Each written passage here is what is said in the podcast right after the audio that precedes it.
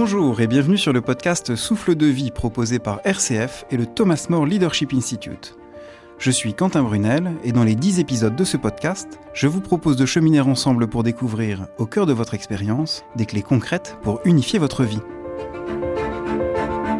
Dans l'épisode précédent, nous avons regardé le dynamisme de notre personne à la lumière de la foi chrétienne et nous avons découvert la connexion intime qu'il peut y avoir entre ce dynamisme, ce développement, ce mystère de ma personne et la Trinité. Alors si vous voulez plus de détails sur ce point, je vous invite à écouter ou réécouter l'épisode précédent, l'épisode numéro 8 de ce podcast.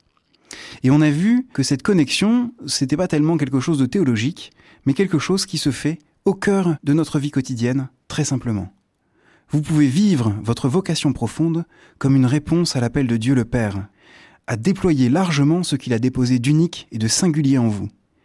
Et vous pouvez le faire dans une relation, dans une manière d'être, de service, à la manière du Christ, et vivre vos relations comme le Christ les a vécues, c'est-à-dire en accueillant chaque personne de manière gratuite et inconditionnelle. Et vous pouvez vivre les intuitions qui vous sont données comme une coopération avec l'Esprit Saint auquel je fais confiance pour dépasser l'inconfort. Et ainsi, chaque rencontre peut être l'occasion, si vous vivez cette dynamique dans la foi, de rendre Dieu présent, d'être le visage du Christ pour l'autre, et en fait de laisser la Trinité agir à travers vous. Voilà la perspective, et c'est quand même plutôt enthousiasmant. Je peux très concrètement vivre de manière unifiée et c'est pas quelque chose de, de statique ou de figé, c'est une dynamique de don que je suis appelé à vivre dans la trame de ma vie quotidienne, ici et maintenant, dans chaque rencontre.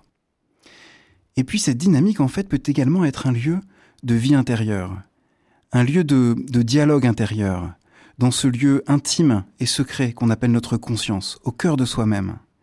Et que vous soyez croyant ou non, vous pouvez passer un moment au calme, le matin en regardant la journée qui s'ouvre, ou le soir en relisant les rencontres de la journée qui vient d'être vécue, et vous demandez comment est-ce que je vais vivre ma vocation profonde aujourd'hui?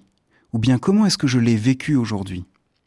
Et est-ce que je peux faire mieux demain? Et comment est-ce que je m'y prendrai? Et se demander également est-ce que j'ai vécu en sympathie aujourd'hui? Quelle était ma manière d'être avec les personnes que j'ai rencontrées? Est-ce que j'étais en sympathie? Est-ce que j'étais en résistance? Et puis se demander quelles intuitions est-ce que j'ai honorées aujourd'hui et que je peux célébrer? Mais aussi quelles sont celles que j'ai trahies? À quel moment est-ce que je me suis auto-trahi? Souvenez-vous, on a parlé d'auto-trahison dans l'épisode 5 de ce podcast.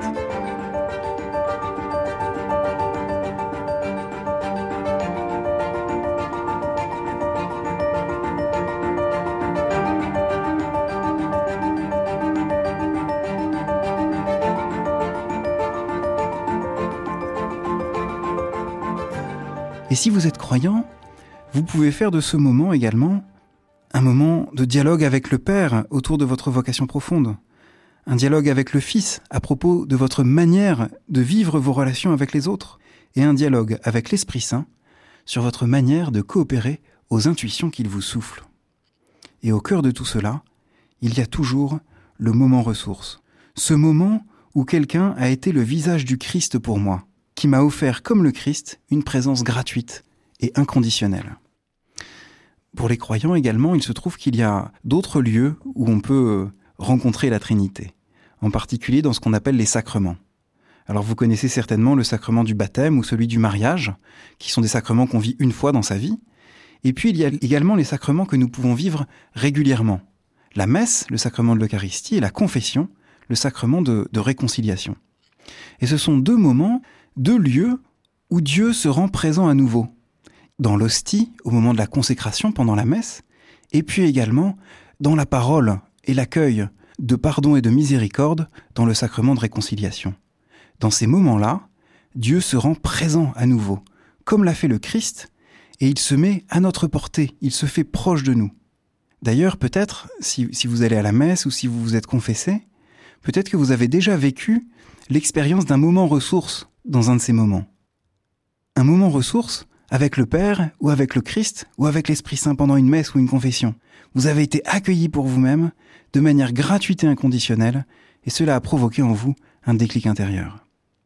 Et en fait, à cet endroit-là, un dialogue peut s'engager.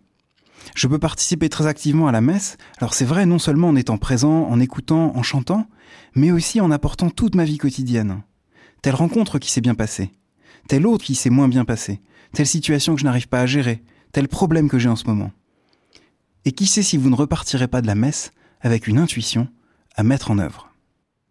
En fait, ce petit épisode, c'est vraiment une invitation à, prendre ce temps le matin et le soir, ou le matin ou le soir, pour euh, prendre ce temps du dialogue intérieur, pour préparer votre journée et pour la relire à la lumière de cette, euh, de cette dynamique.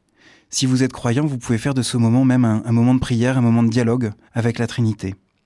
Et puis si vous êtes croyant également, ça peut être une invitation à vivre à nouveau la messe et la confession comme des lieux de rencontre, des lieux pour puiser l'énergie, pour vivre de cette vie de don qui nous est donnée dans ces moments-là. Dans la vie trépidante que vous menez, vous vous demandez peut-être, mais comment est-ce que je peux m'organiser pour vivre cela de manière plus intense et surtout plus stable? Eh bien c'est ce que nous verrons au prochain épisode. Merci d'avoir écouté cet épisode. Si vous souhaitez recevoir les suivants, nous vous invitons à vous abonner sur rcf.fr ou sur la plateforme de votre choix. Pour vivre pleinement l'expérience proposée par ce podcast, n'hésitez pas à faire les exercices qui sont proposés et à réécouter les épisodes autant de fois que vous voulez. Si vous avez été touché par ce podcast et voulez le faire connaître, n'hésitez pas à le partager, mais aussi le noter et le commenter. Enfin, nous serons heureux de recueillir vos impressions et vos questions à l'adresse contact@tmli.org. À très bientôt.